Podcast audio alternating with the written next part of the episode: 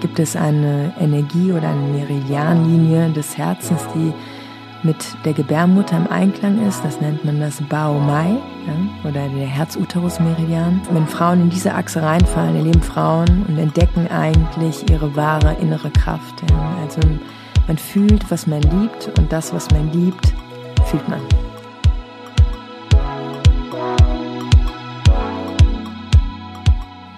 Hallo und herzlich willkommen zu Die Kunst, du selbst zu sein.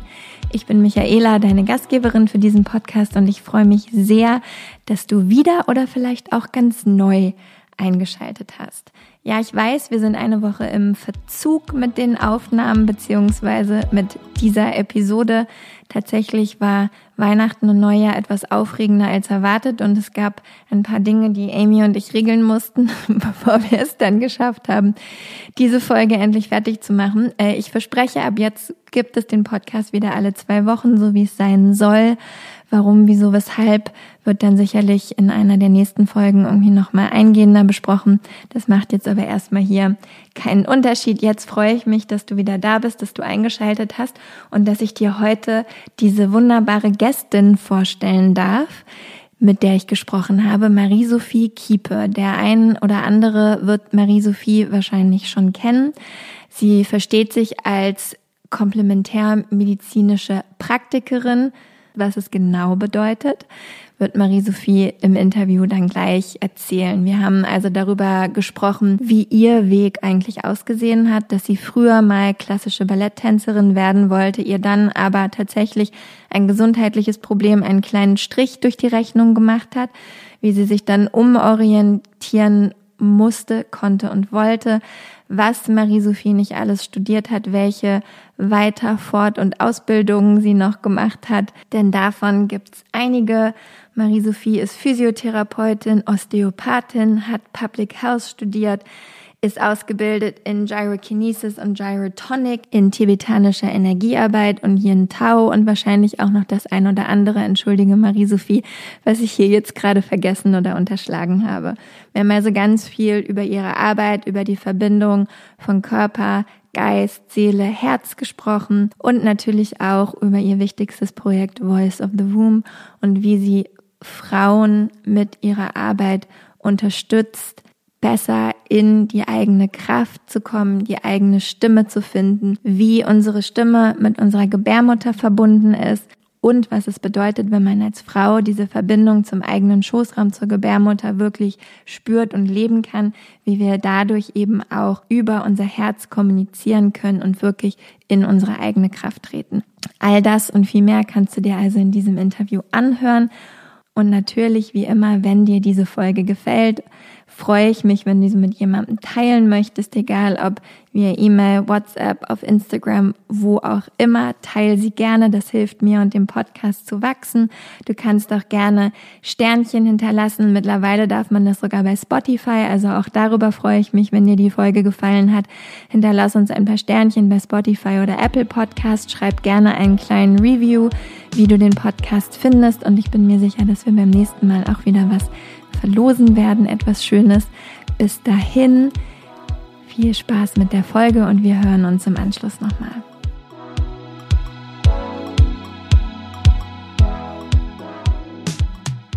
Herzlich willkommen, Marie-Sophie Kieper. Hallo, liebe Michi. Ich freue mich. Ist schön. Ich mich auch. Es ist Schnee draußen. Wir sitzen im Wohnzimmer. Ich frag dir ganz viele Löcher in den Bauch. Das kenne ich noch gar nicht von dir. Oder? Wow. Ich fange auch direkt mit dem ersten äh, Loch im Bauch an, hätte ich jetzt beinahe gesagt, mit der ersten Frage. Fast das gleiche. Ich bin mir sicher, die meisten kennen dich. Aber da du so viele Sachen tust, kombinierst, Ausbildungen gemacht hast, möchte ich jetzt nicht das falsche Wort sagen, um dich zu beschreiben oder zu vorzustellen. Also überlasse ich dir das einfach. Stell dich doch einmal kurz vor. Ja, mein Name ist Marie-Sophie Kiepe.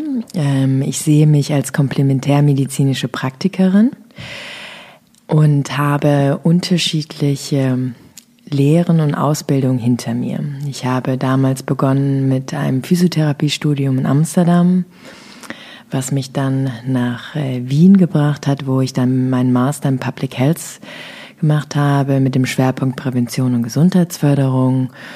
Und von dort äh, ja, führte mich der Weg nach Berlin und habe hier dann nochmal das osteopathische Studium absolviert von fünf Jahren. Und nebenbei haben mich so, ja, wunderschöne Irrwege in unterschiedliche Trainings und ähm, östliche Methodiken gezogen, wo ich mich dann nochmal weitergebildet habe. Ja.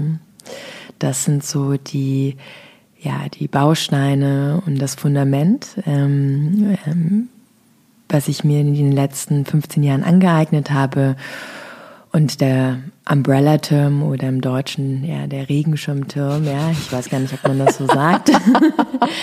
äh, ja, das weiß äh, ich auch gar nicht. Der das ist nicht eher so das irgendwas mit Dach. Keine Ahnung, wir wissen, was du meinst. Ja, ah, der, der, ja, der Dachbegriff, ja, oder da. Ich, klingt ich auch weiß, komisch. Klingt auch, auch merkwürdig. Ähm, ja, jetzt kommt das. Der Ding. Oberbegriff. Der Oberbegriff. Das genau. war's. Das Dach sitzt oben. Oh mein Gott. Hier kommen wir an. Ja, und ähm, demnach nenne ich mich halt komplementärmedizinische Praktikerin, da ich die Humanmedizin komplementiere. Ist auch eigentlich so ein Begriff, den es nur in Deutschland gibt. Also ohne nee, jetzt. Den gibt den Komplementär. Aber von der Länge her meine ich. Das nee. ist auch wieder dieses Aneinanderreihen von ganz vielen Wörtern. Nee, es gibt es das auch wirklich im Englischen. Es kommt wirklich? eher aus dem Angloamerikanischen. Das heißt also genauso wie Alternativmedizin gibt es die Komplementärmedizin. Also im Englischen wäre es dann die Complementary Medicine oder Complementary Medical Practitioner oder Complement.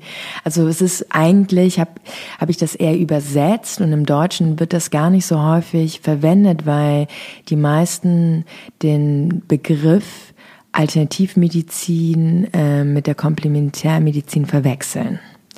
Und da gibt es auch nochmal einen Unterschied, ja, weil die Komplementärmedizin arbeitet Hand in Hand mit der Humanmedizin und die komplementiert, während die Alternativmedizin eine, wie das Wort schon sagt, eine Alternative äh, zu den Behandlungsmethodiken der Humanmedizin anbietet. Aber was gehört dann zu diesen Alternativen zum Beispiel, auch wenn du es nicht machst, aber als ähm, Erklärung? Ja, also da kann man sich auch ein bisschen drüber streiten. Ähm, zum Beispiel die traditionelle chinesische Medizin kann komplementär wie alternativ angewendet werden. Ja. Ähm, demnach ähm, muss man da ein bisschen so aufpassen. Ähm, aber ähm, lass mich mal nach einem guten Beispiel suchen. Zum Beispiel man ähm, wählt für eine Behandlungsmethode in der Onkologie beim Krebs nicht die Chemotherapie, sondern einen naturerkundlich, naturkundlichen Weg. Das wäre in dem Fall ein alternativer Weg.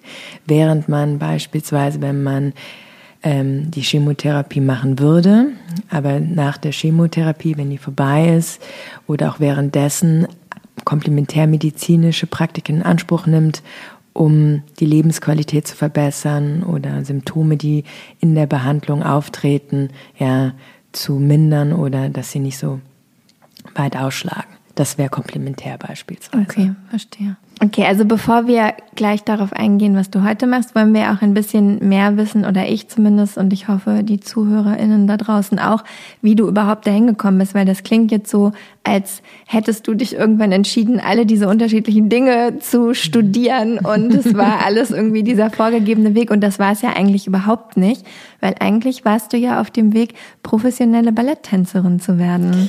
Ja, also eigentlich habe ich, äh, bin ich da irgendwie so reingerutscht und äh, viele fragen mich, ja, wusstest du denn schon immer, dass du diesen Weg gehst? Nein, definitiv nicht. Ähm, es fing eigentlich so an, dass ich ganz früh angefangen habe zu tanzen und ich wollte wollte, würde jetzt auch gar nicht behaupten, dass ich, äh, dass mein größter Wunsch war, Tänzerin zu werden. Ich bin da eher so ein bisschen reingerutscht. Ähm, das hat mir wahnsinnig viel Freude gemacht und ich habe dann die Ausbildung gemacht ähm, damals ähm, und hatte mir auch überlegt, äh, den, in den Weg zu gehen, also vielleicht auch sogar Pädagogin zu werden im klassischen Ballett, also fürs klassische Ballett. Äh, auf dem Weg bin ich aber dann krank geworden. Ja, und mit äh, 17 wurde dann festgestellt, das war eine Zufallsdiagnostik, dass ich ähm, unter dem Faktor 5 Line Mutation ähm, leide und ähm, habe äh, durch ähm, ja mit 17 dann zwei Thrombosen erlitten, ja, wo ähm, ja wahnsinnig schwer darunter gelitten habe, weil ich wahnsinnige Schmerzen hatte. Die Thrombosen waren oben in der Subklavienvene, also oben rechts äh, unterm Schlüsselbein läuft die so entlang. Und ähm, hatte, das war halt gepaart damit, das nennt man das sogenannte Thoracic Outlet Syndrom, ja, das ist eine Engpassstörung, wo dann alles komprimiert wird, die Nerven, die Venen, wo die Atemhilfsmuskulatur extrem angespannt ist. Und konnte mich kaum bewegen. Normalerweise entwickeln das eigentlich Leistungssportler, die viel mit den Armen arbeiten, wie zum Beispiel Tennisspieler. Und äh, ja, daraufhin wurde dann mir äh, Muakumar verschrieben und dann durfte ich mit so einem kleinen Computer rumlaufen und mich morgens immer testen. Und das sollte ich ein Leben lang nehmen. Und da habe ich gedacht, so, wow. Achso, das ist ein, eine Medizin. Genau, das ist ein Blutverdünner. Den bekommen normalerweise Menschen, die Herzklappenfehler haben oder ähm, ähm, ja, erkrankt sind und ähm, damit es halt nicht zu gewissen Tromben führt, als präventives Mittel. Und äh, ja, und wenn man das natürlich mit 17 Jahren verschrieben bekommt, da ist man ja noch ein junges Mädchen, versteht man ja auch in dem im ersten Moment auch gar nicht erstmal, was mit einem passiert, ja. Und dann läuft man mit halt so einem Computer rum und muss einen sehr disziplinierten und strikten ähm, Alltag haben, ähm, auch was man isst. Ja. Ähm, Aber was hat dieser Computer dann gemacht? Der hat gem gemessen, ähm, dass mein Blut halt nicht zu dünn oder zu, ähm, zu, äh, zu schwach oder zu stark eingestellt ist. Sonst bekomme ich natürlich äh, genau das Gegenteil, ganz Blutung, ja, ähm, oder ich klotte. Und das heißt, ich muss halt immer genau in der Mitte gut eingestellt sein. Und ähm, das äh, war für, für mich am Anfang wahnsinnig ähm, mühselig. Ähm, und äh, da habe ich gedacht, so Wahnsinn ist das jetzt wo der Rest meines Lebens, äh, ähm, dass ich so verbringe und habe dann aus reiner ja, Hilfe zur Selbsthilfe bin, habe ich mich dann angefangen mit anderen Themen zu beschäftigen, schon relativ früh und habe nach meinem Abitur dann ähm, war ich zwar nochmal ein Jahr im Ausland und habe geguckt, ob äh, die Tanzpädagogik vielleicht doch was für mich wäre und habe dann festgestellt, in Australien und Kanada, das ist nicht mein Weg ähm, und bin dann über ein Gespräch mit einer tollen Professorin in Münster, äh, die äh, führend für die Tanzpsychologie ist, ähm, ja nach Amsterdam gekommen, weil sie meinte zu mir, lerne erstmal die, das Fundament, wie der Körper biomechanisch funktioniert, die Grundlagen der Anatomie und Physiologie und der Bewegungslehre.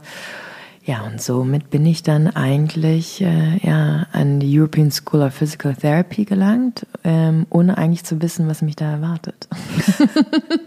um ganz ehrlich zu sein. Ja. Was ja manchmal auch nicht schlecht ist, wenn man es nicht so genau weiß, hat man auch keine große Erwartungshaltung. Ja, und ich war sehr erschrocken, weil man musste doch wahnsinnig fleißig lernen. Und, äh, gut, das überrascht mich nicht, aber. Und ähm, äh, dann wurde äh, von dem, dem spielerischen Freigeist, der ich ja eins dann war und dann natürlich durch die Krankheit wurde das gedimmt, weil ich ja auch keinen Sport mehr mache, also keine Extremsportart mehr machen durfte. Und dann saß ich auf einmal äh, in Amsterdam und musste ganz fleißig lernen, was für mich äh, am Anfang auch sehr anstrengend war, muss mhm. ich gestehen. Ja. Zwei Fragen noch zu dieser Krankheit, Bitte. wenn wir es jetzt mal so nennen. Zum einen, hatte das weil du gesagt hast, dass eigentlich bekommen das Leistungssportler, die eher ihre Arme, Oberkörper benutzen. Hatte das tatsächlich was mit deiner Tanzausbildung zu tun? Oder hatte das eigentlich mit diesem Genfaktor, von dem du geredet hast, zu tun? Und dann im Anschluss, jetzt hast du keinen Computer mehr, den du genau. mit dir genau. rumschleppst. Und ich habe dich noch nie dein Blut oder irgendwas messen sehen. Also was, was ist dann auf dem Weg noch passiert, dass du jetzt ja anscheinend das alles gar nicht mehr brauchst? Ja, also ich glaube, beziehungsweise bin mir ziemlich sicher, dass man das gar nicht auf eine Sache allein nicht runterbrechen kann. Das sind, das sind Multifaktoren, also mehrere Faktoren, die da reingespielt haben damals. Definitiv ähm, die Faktor 5 Leiden-Mutation, also es das heißt Leiden, weil es in Leiden entdeckt worden ist, muss man dazu sagen, ja, ähm, ist eine genetische Disposition. Ja. Und die haben auch nicht so viele Menschen. Dann gibt es, unterscheidet man auch noch zwischen Homozygot und Heterozygot. Ja, also, aber ich will gar nicht zu tief in die Medizinterminologie heute einsteigen. Äh, das ähm, für, also beziehungsweise ich habe genetisch bedingt einfach sehr dickes Blut. Und es gibt unterschiedliche Theorien, warum das Menschen in der Welt haben. Zum einen sagt man, dass das aus ähm, äh, begründet äh, daher Menschen in extremen ähm, Wetterumschwankungen leben, also in sehr kalten Gebieten, ja, beispielsweise oder Steppengebieten, dass äh, wenn die Frauen gebären, dass sie halt nicht verbluten. Ja. Und ähm, das könnte ein Argument sein, dass ich natürlich in Deutschland äh, mit dieser etwas, ich weiß jetzt nicht genau, wie viel Prozent das sind, ich glaube, ich will jetzt keine falsche Zahl nennen, aber es ist nicht hoch, ich schätze mal so fünf Prozent der Bevölkerung haben das, der Gesamtbevölkerung. Also es ist ein sehr kleiner Teil, dass ich das äh, vererbt bekommen habe. Ja, es Schicksal, sage ich mal. Aber es gibt einige Frauen, die das haben. Es ist auch ein Risikofaktor, gerade wenn man gebären möchte, auch als Schwangere, weil man dann halt unter engmaschigen Kontrollen steht und sich Heparin spritzen muss beispielsweise. Das war, also das ist halt ein, ein Faktor, den ich nicht ändern kann. Ein anderer Faktor damals, der zu dem Zeitpunkt da war, oder mehrere sind zum einen definitiv durch das Tanzen, habe ich sehr hoch geatmet also stark in meinen Brustkorb hinein.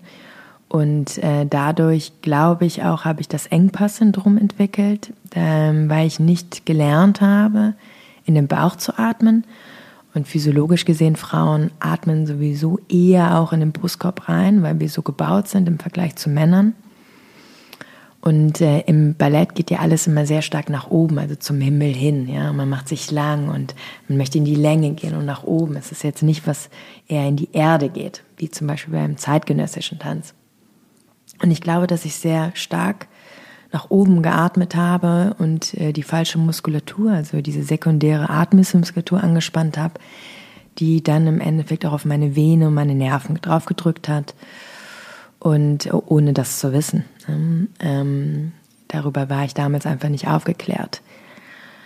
Und ein weiterer Faktor ähm, ist, dass ich die Pille damals genommen habe und natürlich Hormone in meinem Fall mit Faktor 5 leiden, passt gar nicht zusammen. Äh, und das hat das natürlich noch mehr getriggert und deswegen war die Thromboseneigung erhöht einfach da. Die Hormone nehme ich auch seitdem ich 17 bin nicht mehr, also gar keine. Und ähm, dann die Medikamente nehme ich jetzt seit 2011 nicht mehr.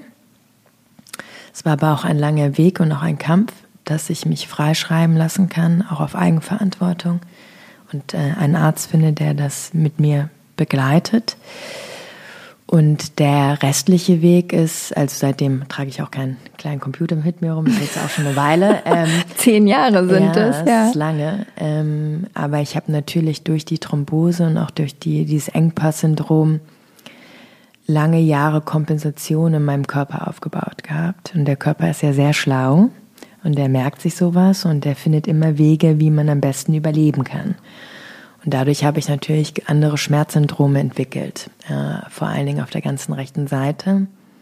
Hatte jahrelang Schmerzen in meinem Iliosakralgelenk, konnte nicht wirklich richtig gehen, Schmerzsymptomatik in meinem rechten Arm und habe das wirklich über diese Studien ähm, erstmal Wissen für mich selbst angeeignet und durch meine Begleitung von tollen Osteopathen und anderen Manualmedizinern ähm, ja, geschafft, wirklich heute schmerzfrei zu sein. Das ist halt so verrückt, wenn, wenn man dich kennt, kann man sich das überhaupt nicht vorstellen, dass du vielleicht mal nicht richtig gehen konntest oder auch überhaupt Schmerzen hattest oder vielleicht auch gar nicht wusstest, wie du richtig deinen Körper bewegen kannst. Ne? Also auch immer noch mal mit dieser, ja, mit dem, was man im Hinterkopf hat, Hinterkopf hat, dass du ja eigentlich Tänzerin werden wolltest, ne, und da ja auch schon quasi auf dem Weg warst, wo man ja auch, wenn man die sieht, wie die sich bewegen, also klar, du hast das eben schon erklärt, ne, es ist dann ja auch die Frage, in welche Richtung das geht und wie man das macht. Ähm, aber wenn man Tänzer normalerweise sieht, denkt man ja mal so, okay, wow, die wissen wirklich alles über ihren Körper. Also wirklich, ähm, ja, wie gesagt, so von außen unvorstellbar, dass das mal ganz anders war. Ja, es war wirklich mal ganz anders. Das, äh, Aber ja. eben auch schön zu wissen, dass es halt jetzt so ist, ne? Und auch schon lange irgendwie so ist. Und dann hast du ja schon gesagt, und da können wir dann am besten auch einfach weitermachen, dass du dann ja quasi in Amsterdam warst und erstmal gelernt hast, wie der Körper überhaupt funktioniert. Ja, und dass es vielleicht auch am Anfang nicht so einfach war, kann ich verstehen. Wer lernt schon gerne? Ja, ich muss auch gestehen, ähm, ich habe ja mit Latein ähm, mein Abitur gemacht und demnach war ich nicht so fließend damals im Englischen. Und das Studium war aber auf Englisch und äh, musste mir dann, äh, ja, muss halt doppelt stark mich konzentrieren, nicht nur einmal die ganze Anatomie und Physiologie äh, mir in meinen Kopf zu prügeln, sage ich jetzt mal, sondern das auch alles auch auf Englisch zu machen und dass ich auf ja, darin auszudrücken. Das war das erste Jahr schon eine starke Herausforderung. Doch es hat mir gezeigt, wenn man möchte, schafft man's. Und wann kam dann die Osteopathie dazu? Die kam erst wesentlich später dazu. Die kam im Jahre 2011 erst dazu. Ähm, ich habe also 2005 bis 2008 war ich in Amsterdam und habe dann erstmal für mich gemerkt, als ich fertig war in Amsterdam, dass mir das nicht reicht ähm, und ich eine Mikroperspektive bekommen habe. Pardon. Und ähm, bin dann im Jahre 2010 nach Wien gezogen, weil ich eine Makroperspektive erlangen wollte, wie überhaupt Gesundheitssysteme funktionieren weltweit und wie kommt eigentlich eine Therapieeinheit in einen Leistungskatalog der Versicherung rein und wie funktioniert das eigentlich alles und was ist so gesehen in der westlichen Medizin der goldene Standard? Und bin, habe mich da damals entschlossen, äh, diesen Public Health Master zu machen in Prävention und Gesundheitsförderung und habe währenddessen dann aber als Therapeutin, also als Physiotherapeutin am Staats, an der Staatsoper in Wien gearbeitet und habe mich da hat eigentlich begonnen, mein Weg, sich der Tanzmedizin zu widmen. Ähm, und habe das aber auch aus, aus verschiedenen Schuhen betrachtet. Zum einen das Medium Tanz für psychosomatische Erkrankungen aus einer Public Health Perspektive, weil die Künste mich schon immer interessiert haben. Ähm, und ich finde, in unserer westlichen Medizin viel zu wenig Beachtung finden in Heilungsprozessen. Und auf der anderen Seite war ich aber die Therapeutin, die sich aktiv um die Tänzer, die eine Kunst ausführen, gekümmert hat. Und ähm, ja, und äh, während dieser Zeit in Wien habe ich jemanden kennengelernt, der mich wahnsinnig inspiriert hat. Und zwar kam ich mit einem Fall in der, im Staats, in der Staatsoper nicht weiter, wo sich schon so einige, sage ich jetzt mal, Dinge, das Gehirn verknotet haben. Und äh, dann trat diese unfassbar faszinierende Frau in mein Leben und hat wirklich drei Handgriffe gemacht und meinte so, und die Tänzerin ist aufgestanden, meinte, ja, sie ist schmerzfrei. Und dann meinte ich so, Wahnsinn, was ist das denn? Das ist ja Magie. Und dann hat sie mir gesagt, ja, das ist Osteopathie. Ich so, wow, das will ich lernen. Ich will Magierin werden.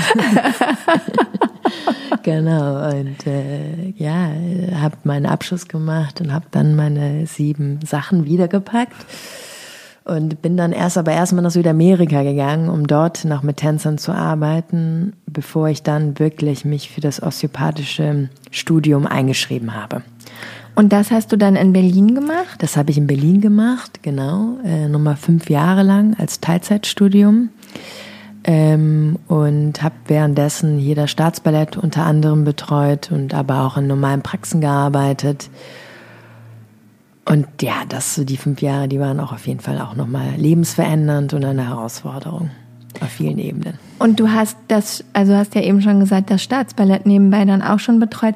War das dann quasi aus Wien heraus? Weil ich meine, das ist ja auch so eine Frage. Wie kommt man dazu, die Therapeutin, Physiotherapeutin, Osteopathin von irgendwelchen Staatsopern und Staatsballetten zu werden? Das will ja bestimmt auch nicht nur eine Person, sondern wahrscheinlich relativ viele Leute machen. Um ehrlich zu sein. Das, das will gar keiner. Ich weiß gar nicht, ich bin da irgendwie so reingerutscht.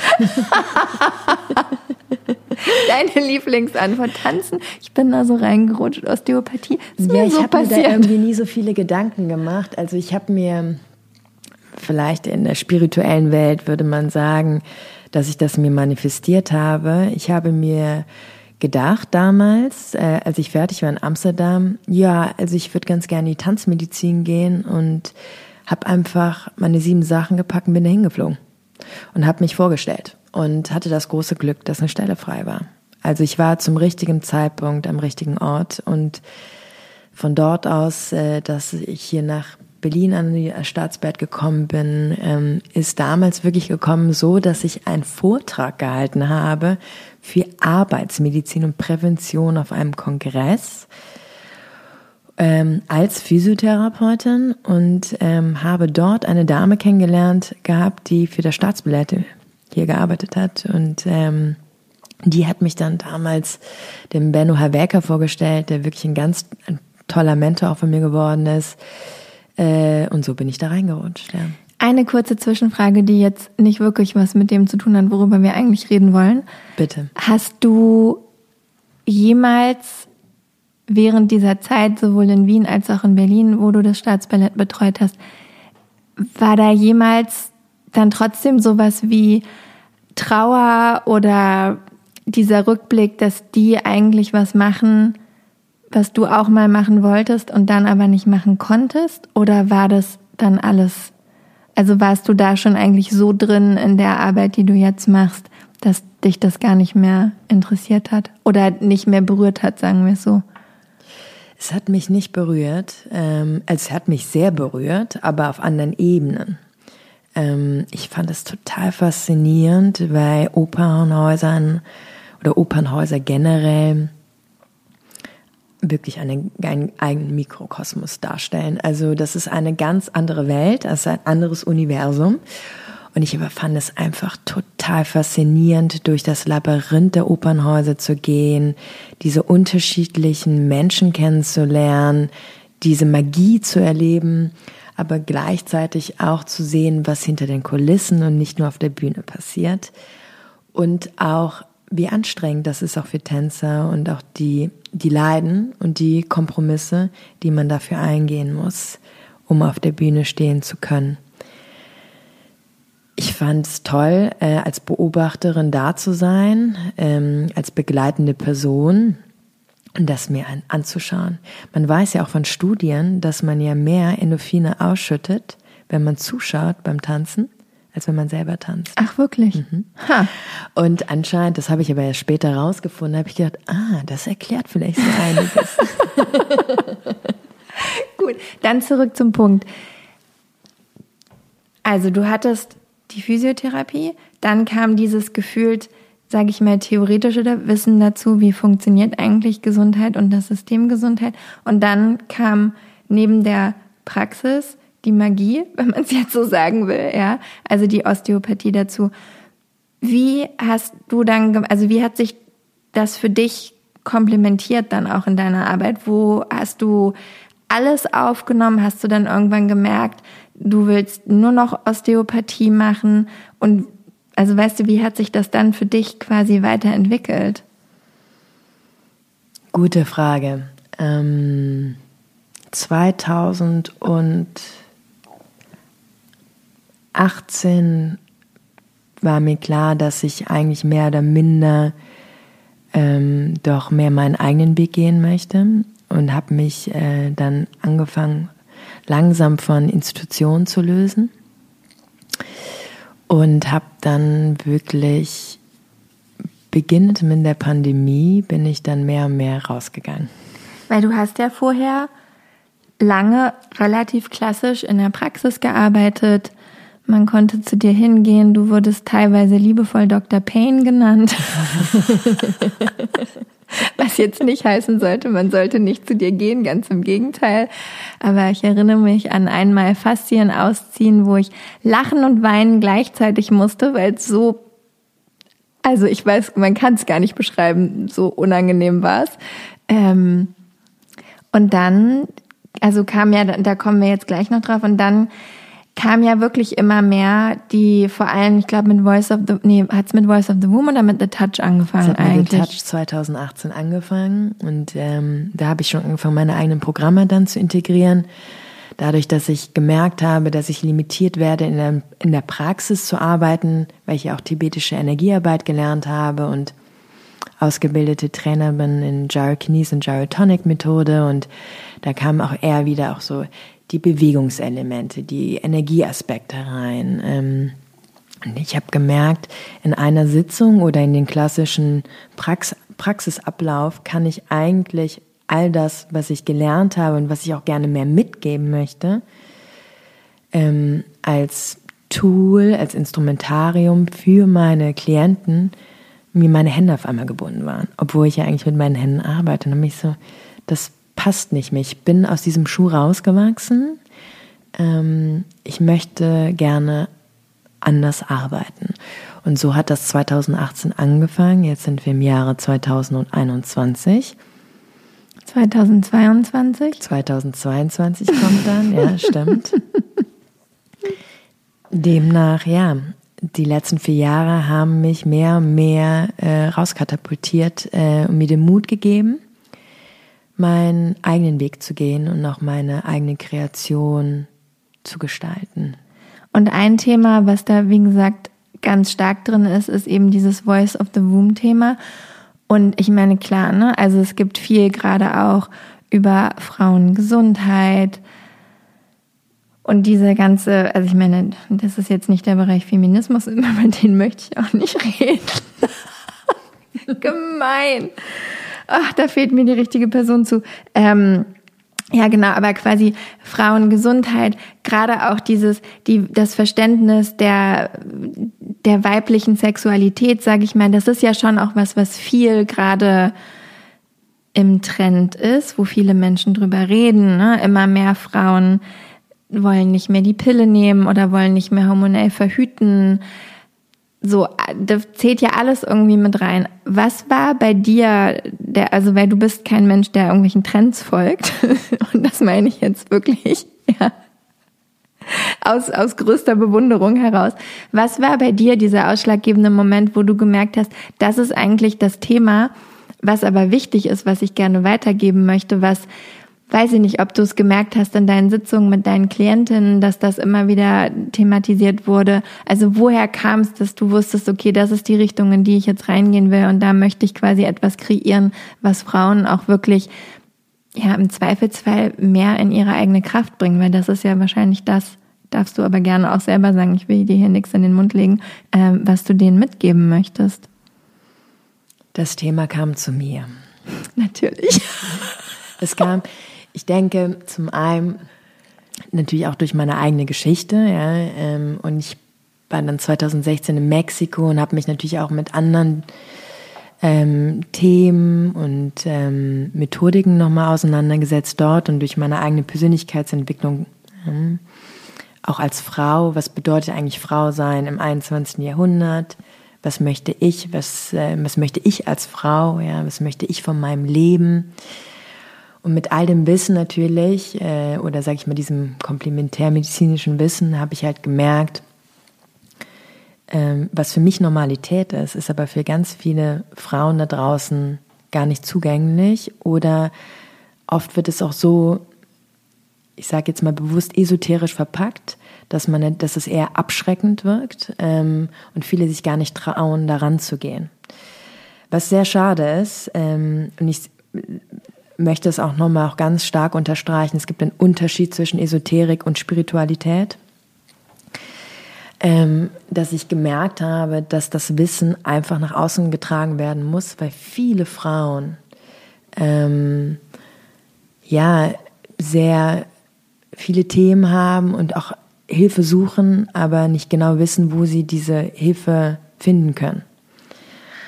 So und so kam es eigentlich in den letzten Jahren dazu, dass ich auf einmal, ähm, ich habe immer Prä-Postnatalbetreuung gemacht, also Vor- und Nachschwangerschaften. Dann ähm, ja, kamen Frauen mit Schmerzsymptomatiken zu mir im Beckenbereich, äh, mit Schambeinschmerzen, Blasensenkung, Beckenboden, Dysfunktionsstörung, also alles eigentlich sehr klassische medizinische Themen. Und ich, äh, es wurde immer mehr und dann wurde es zum Trauma, ging es über Trauma hin bis hin zu äh, Sexualität. Ähm, und mit diesen Fall, Fällen ja, habe ich mich natürlich auch weiterentwickelt, weil jeder Klient ist mein größter Lehrer. Und ich bin nicht allwissend, ja, demnach habe hab ich mich auch weiterbilden müssen und habe natürlich oder auch mit Kollegen mich ausgetauscht, die in angrenzenden Gebieten arbeiten, wie Sexualität, also Sexualtherapeuten, Psychologen, Traumatherapie. Und bin dann da mehr und mehr und mehr so reingerutscht. Und dann habe ich halt äh, viele Korrelationen natürlich auch gesehen, äh, die vielen Frauen nicht bewusst ist und die in der fernöstlichen Medizin viel mehr vertreten werden als in der westlichen Medizin. Und dann kam ähm, ja daraus resultierend aus, sage ich mal, Selbstberührung oder mit Berührung arbeiten, was unter meinem Programm The Touch läuft, dann wirklich Voice of the Womb. Ja, wie im Endeffekt der Stimmapparat, ja, beziehungsweise das Kiefergelenk und der Beckenbereich in Verbindung miteinander stehen und was es für andere Korrelationen und Zusammenhänge gibt, die wir nicht in der Schule noch in der klassischen humanmedizinischen Lehre mitgegeben bekommen.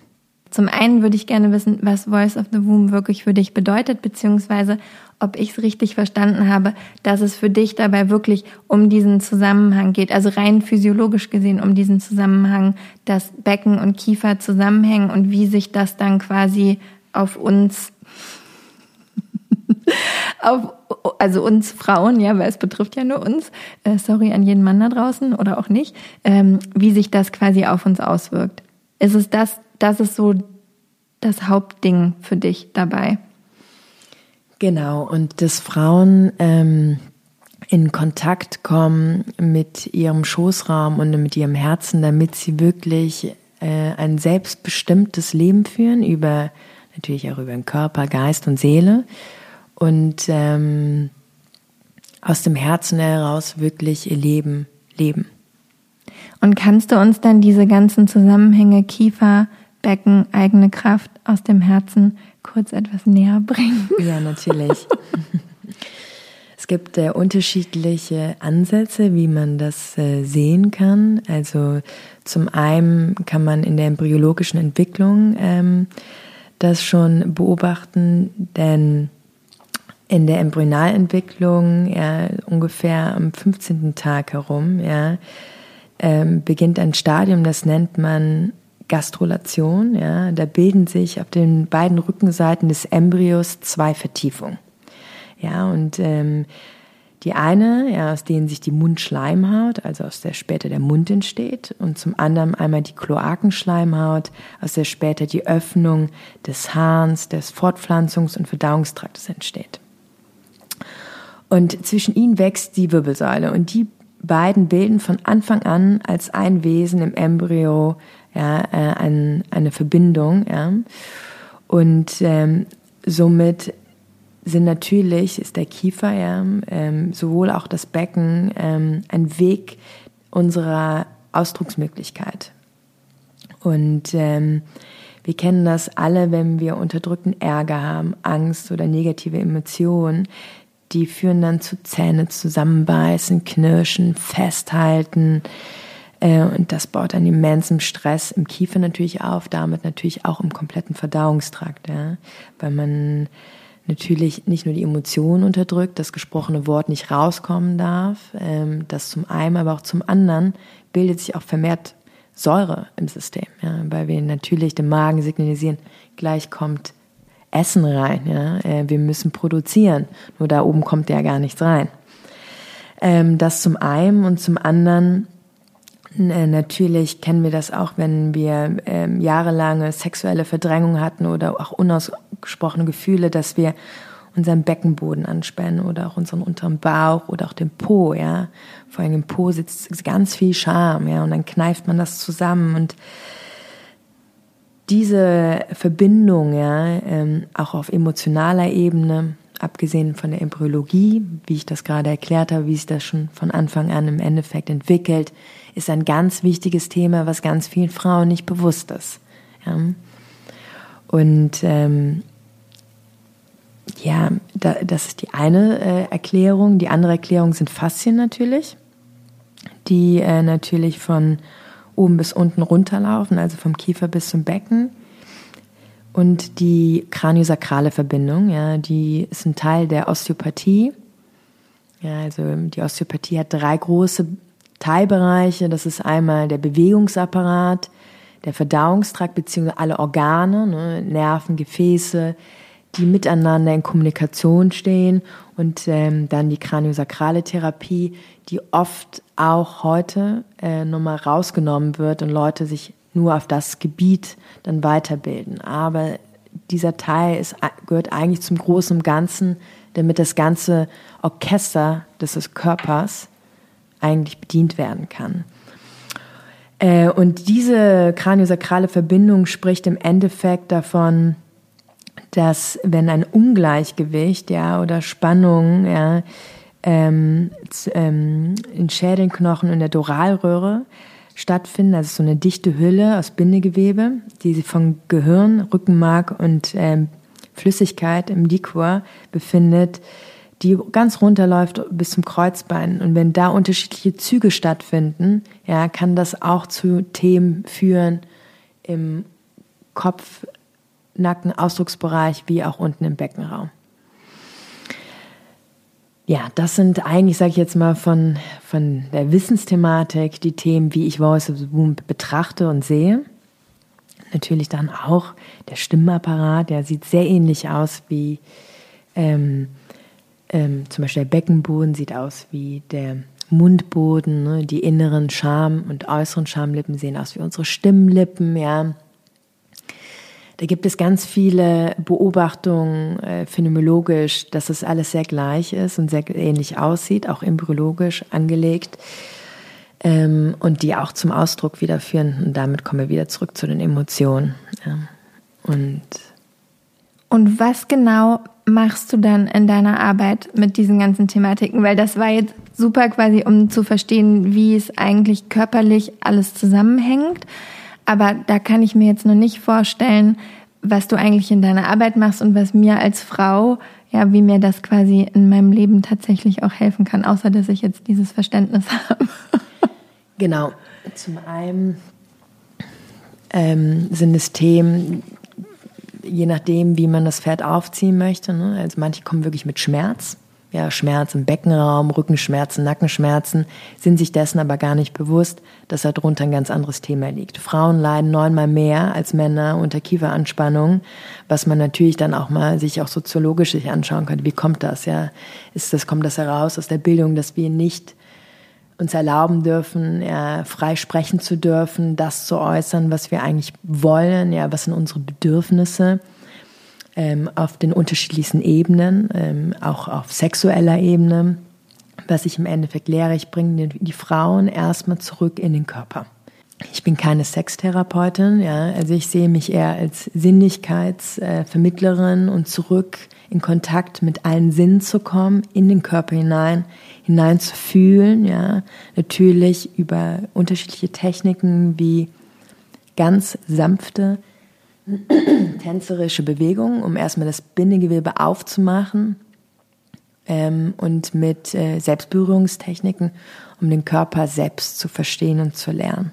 Ja. Und darüber hinaus, wenn wir in einem, sage ich mal, in einem entspannten, freien Raum uns bewegen können und loslassen können, fängt dann eigentlich der Ausdruck erst an. Und dahin führe ich die Frauen. Ich benutze die Medien Tanz und Berührung dazu, äh, in den Kanal zu kommen des Selbstausdruckes. Und das ist dann auch der Moment, wo dann die eigene Kreativität mit ins Spiel kommt. Ja. Wie bringst du das mit dem Herzen zusammen? Weil das hast du auch gesagt, dass das auch noch eine Rolle spielt dabei. Genau, es gibt mittlerweile auch schon die ersten Studien darüber, ne, dass es eine Verbindung gibt zwischen Herz und Uterus. Man muss dazu sagen, der goldene Standard der westlichen Medizin, die evidenzbasierte Medizin ist da ein bisschen hinten dran, gerade was die Forschung anbelangt in der Frauenheilkunde. jedoch, es gibt Fortschritte. Ähm, die fernöstliche Medizin ist da weitaus voraus. Ähm, wenn man sich zum Beispiel jetzt mal an der traditionell chinesischen Medizin jetzt orientieren würde, ja, ähm, äh, gibt es eine Energie oder eine Meridianlinie des Herzens, die mit der Gebärmutter im Einklang ist. Das nennt man das Bao Mai ja, oder der Herz-Uterus-Meridian. Wenn Frauen in diese Achse reinfallen, erleben Frauen und entdecken eigentlich ihre wahre innere Kraft. Ja. Also man fühlt, was man liebt und das, was man liebt, fühlt man. Und ähm, man sieht das auch bei ganz großen Künstlern, ja, wie zum Beispiel im Ausdruckstanz wie Martha Graham oder auch in Kampfkünsten, ja, Martial Arts, pardon, die fernöstlich geprägt sind. Ja, da redet man ganz oft, äh, dass die Bewegung äh, aus dem ähm, Becken kommt, ja, ähm, oder das Dantien genannt, ja. Und wenn man ganz tief in dem Becken drin ist, ja, das haben Männer genauso wie auch Frauen, und von dort aus die Kraft kommt, die Bewegung initiiert wird, egal was man macht im Leben und die verbunden ist mit dem Herzen, ist das, ähm, ja, ist man im Einklang mit seinem Purpose. Und dann, wenn man dann so mit im Endeffekt dann im Einklang ist, ist man eigentlich unaufhaltsam, ja, sagt man. Ja, ähm, und Genau, Martha Graham, die ja Pionierin äh, des Ausdruckstanzes war. Und die ganze Technik, auch bei ihr, basiert ganz viel im Becken. Ja? Und alles wird aus dem Becken heraus ähm, kreiert ähm, und man bewegt sich von dort.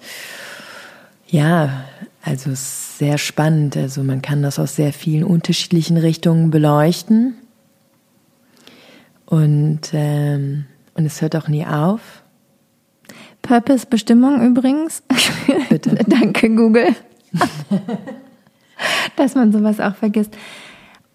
Und also ich meine, wenn wir da beim Becken sind und das da, da sind wir ja auch eigentlich bei der Kundalini-Energie, oder? Um nochmal kurz diesen kleinen Ausflug zu machen. Genau, die Schlange, ne? Die im ich hasse diese Schlange. Dieses, oh. Ich weiß, dieses Bild von der Schlange, es macht mich wahnsinnig, ja, weil sich niemand was darunter vorstellen kann ich kenne es nur unter Hara in der tibetischen Energiearbeit, mhm. das ist mit dem Dantien gleichgesetzt, würde ich jetzt mal sagen. In der TCM ist ja im Endeffekt so, ist ja ein energetischer Punkt. Ja.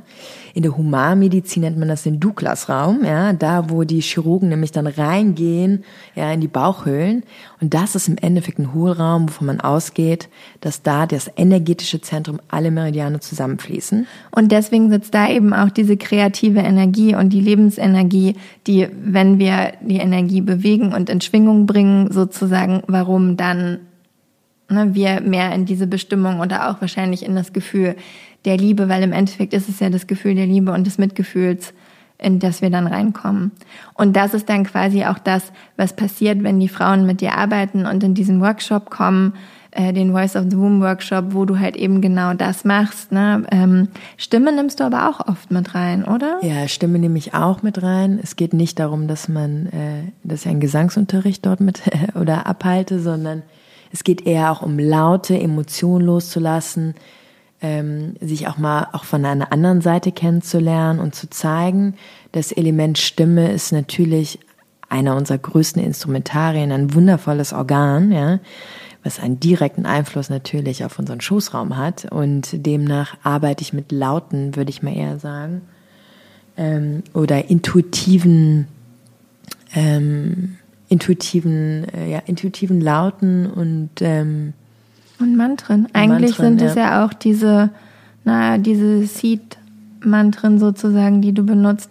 Und im Endeffekt geht es da ja wahrscheinlich auch darum, dass man halt den, diese, diese Resonanz, die man im Körper hat, zum Schwingen bringt. Ne? Und wenn du sagst, dass es eigentlich da unten dieser Hohlraum gibt, wo alle Meridiane zusammenlaufen und die Energie sitzt, dann will man ja eigentlich genau das über den Sound zum Schwingen bringen. Okay, und das ist dann also auch das, was sozusagen passiert. Wenn ich zu dir in den Workshop komme, dann ist es wirklich dieses Gefühl, das ist, glaube ich, übrigens äh, der Schneeschieber da draußen. Ich weiß nicht, ob man ihn hört. Wir hören ihn sehr. Ich ja. hoffe, über die Mikros hört man ihn vielleicht nicht so, aber wenn, Was soll man machen? Es hat geschneit. Berlin ist äh, im Notfallmodus gefühlt. Keiner kann mehr Auto fahren oder vor die Tür gehen. also lass dich davon nicht stören. Genau, also das ist quasi was passiert. Ich lande wieder in meinem Körper, ich spüre mich selber und darüber komme ich halt eben in Kontakt mit meinem Herzen und kann überhaupt fühlen, wo die Freude sitzt, weil im Endeffekt wollen wir ja das machen, was uns Freude bringt. Genau. Und wer jetzt noch Angst hat zum Thema Berührung, was passiert da? ja, Berührung ist natürlich ein ganz wichtiger Sinn für uns Menschen. Ja, ähm, ist erstmal der erste Sinn, den wir entwickeln im Mutterleib, der es viele nicht wissen. Und der ist sogar wichtiger als Hören und Sehen. Ja, wir nehmen auch viel mehr wahr über die Berührung, äh, taktil. Ja, wenn man sich auch Tiere anguckt, ne, wie zum Beispiel der Panther, der, der taktil über die Haare oder Katzen generell, was die wahrnehmen können. Ein immens wichtiger Sinn für uns Menschen, um uns erstmal zu entwickeln. Ja, um zu wissen, wie sind, ich bin hier und da ist mein Außen. Ja, ist eine eigene Sprache für sich. Äh, zum anderen, ohne Berührung können wir gar nicht überleben. Also wir können lange Zeit ohne Nahrung auskommen und auch ohne Sexualität, also sage ich immer die klassische Penetration, wie wir das kennen, aber über die Berührung würden wir verkümmern.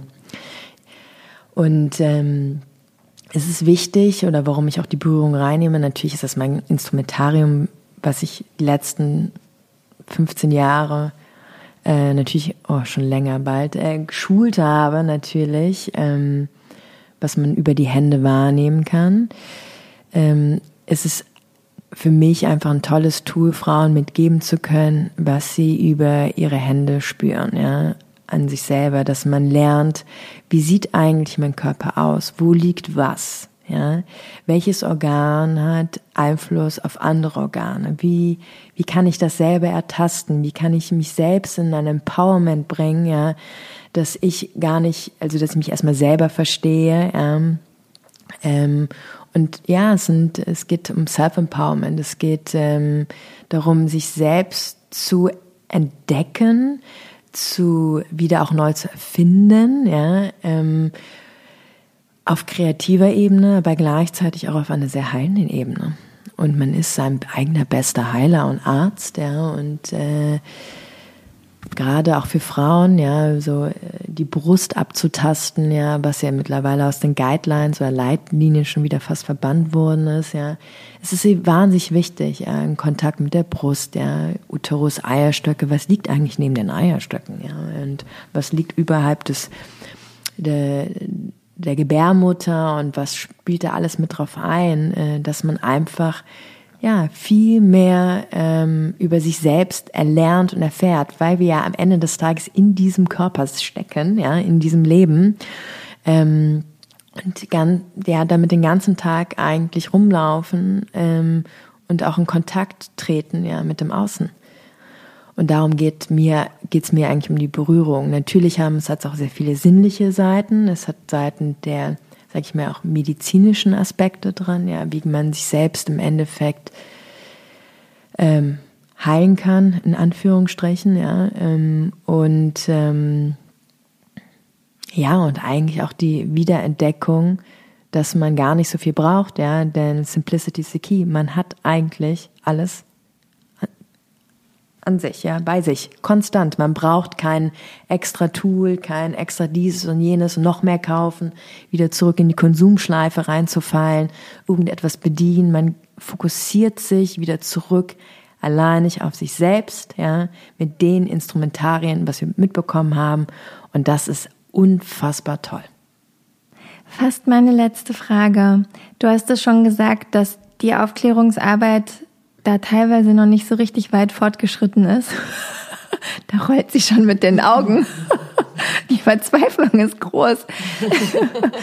Was würdest du dir wünschen, was vielleicht an Aufklärungsarbeit noch passieren muss, damit Frauen schon viel früher in ihrem Leben ihre eigene Kraft entdecken oder in ihre eigene Kraft kommen?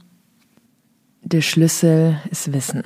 Oder ich denke, dass Aufklärung schon ganz früh beginnen sollte, für Mann wie auch Frau, ja, äh, und in der Schule äh, integriert werden sollte. Dann sollte vielleicht das eine oder andere Anatomiebuch auch mal mittlerweile umgeschrieben werden. Ähm, und angepasst werden. Natürlich leben wir im sehr digitalen Zeitalter. Demnach haben wir natürlich ganz viel Wissen, worauf wir zugreifen können. Natürlich muss man natürlich dann auch aufpassen, also muss, muss man ja nicht, ne? Achtung, äh, ich erkenne gerade selbst meine, meine Fehler, aber ähm, sich dessen bewusst sein, woher zieht man eigentlich die Quellen. Ja? Ähm, und vieles ist einfach noch gar nicht da draußen äh, und auch noch gar nicht überschrieben worden. Hinzu kommt, dass ganz vieles einfach ein großes Mysterium noch ist. Das ist erst seit 2018 zum Beispiel, ja, das ähm, finde ich ganz spannend, hat sich eine Neurowissenschaftlerin sich ähm, diesem Thema gewidmet, wie wichtig eigentlich, wie wenig wir eigentlich über die Menopause auch wissen. Eigentlich gar nichts. Und wie viel Hysterektomie ja, ähm, durchgeführt wird und das einen immensen Einfluss auf unser Gehirn hat. Und das spiegelt im Endeffekt auch wieder das, was die fernöstliche Medizin schon so lange lehrt, dass die Gebärmutter ein eigenes Gehirn ist, ja, und in Kontakt mit dem Herzen steht und auch mit vielen anderen und es ein, ein großes Kommunikationsnetzwerk ist. Und dass man die Sachen nicht einfach so abtrennen kann und ähm, ja, das beispielsweise, ähm, ja, oder wie potent die Menstruation ist, ja, was ja auch gerade ein ganz großes Thema ist viele Sachen über die Frauenheilkunde oder wie die weibliche Sexualität, ja, ähm, oder der weibliche Körper funktioniert, wissen wir schon sehr viel, aber auch sehr viele blinde Flecken haben wir auch noch dort. Und ich wünsche mir und kann mir vorstellen in naher Zukunft, dass das noch viel größer sich ausweiten wird, dass ganz viel auch neue Forschung hinzukommen wird äh, und dass wir doch hoffentlich viel mehr auch das alte Wissen in das digitale Zeitalter integrieren, ja, sei es komplementär oder Alternativmedizin, das ja ein, ein sehr wichtiger Bestandteil ist für uns Mensch zu sein. Amy ist eingeschlafen schon. Die, die quietscht hier gerade nebenbei. Also wenn man das auch noch hört, das ist der schlafende Hund. Und dann als letzte Frage. Wow, sie so, okay, es ist so entspannt. Ähm, Vogel. Als letzte Frage noch, was sind dann deine Pläne für die Zukunft? Meine Pläne für die Zukunft, das Wissen noch mehr nach außen zu tragen. Hm, ich meine Pläne für die Zukunft sind, äh, die Voice of the Womb Retreats weiterhin zu machen, unterschiedlichen Kollaborationen mit tollen, inspirierenden Frauen, die in dem Themenfeld arbeiten. Äh, es muss nicht auch immer nur wissenschaftlich sein, auch mit künstlerischen Aspekten das Medium der Sinne mehr reinzubringen. Meine Retreats. Und zum anderen natürlich meine The Touch äh, Sessions, die ich online anbiete, da noch mehr tiefer reinzugehen, den Frauen Tools an die Hand zu geben und ihren Körper selbst zu erkunden und zu verstehen. Vielen Dank. Sehr ich bin gerne. gespannt. Sag uns noch kurz, wo wir dich finden können im Internet. Ich verlinke es auch, aber für alle die, die es noch nicht wissen. Also man findet mich auf ähm, Instagram, Facebook, LinkedIn unter Marie-Sophie Kiepe mit PH. Und äh, meine Homepage ist mariesophiekiepe.com. Und ich freue mich über jeden, ja, jeden wunderschönen Austausch da draußen. Falls ihr Fragen habt, meldet euch sehr gerne. Ähm, ich bin hier. Also, auf geht's, eine Nachricht oder eine E-Mail an Marie-Sophie. Jetzt ist es offiziell. danke, dass du hier warst und das alles mit uns geteilt hast. Vielen Dank. Ich danke dir, liebe Michi, für die Einladung. Es war mir wie immer eine Freude. Mir danke auch. Danke dir.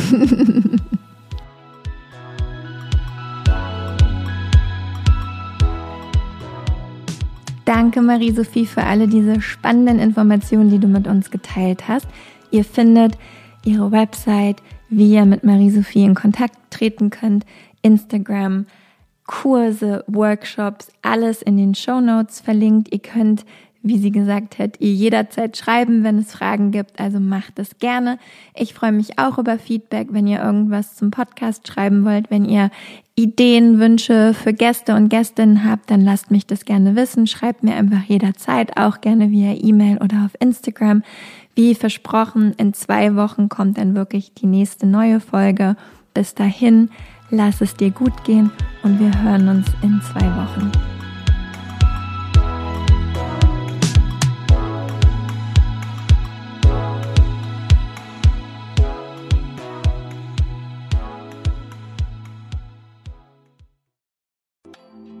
Weißt du, was dich in 2024 erwartet? Und wie bereitest du dich darauf vor?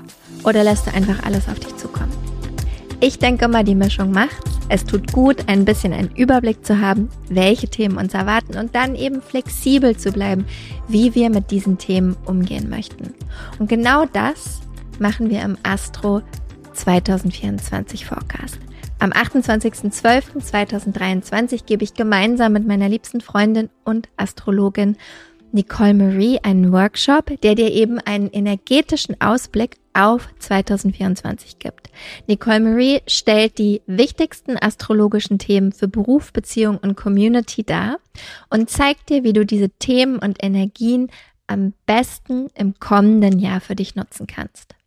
Gemeinsam machen wir dann Kundalini Yoga und Meditation, um diese Themen zu integrieren und du bekommst von mir dein ganz persönliches 40 Tage Satna, also deine Meditationspraxis, mit der du ins neue Jahr starten kannst.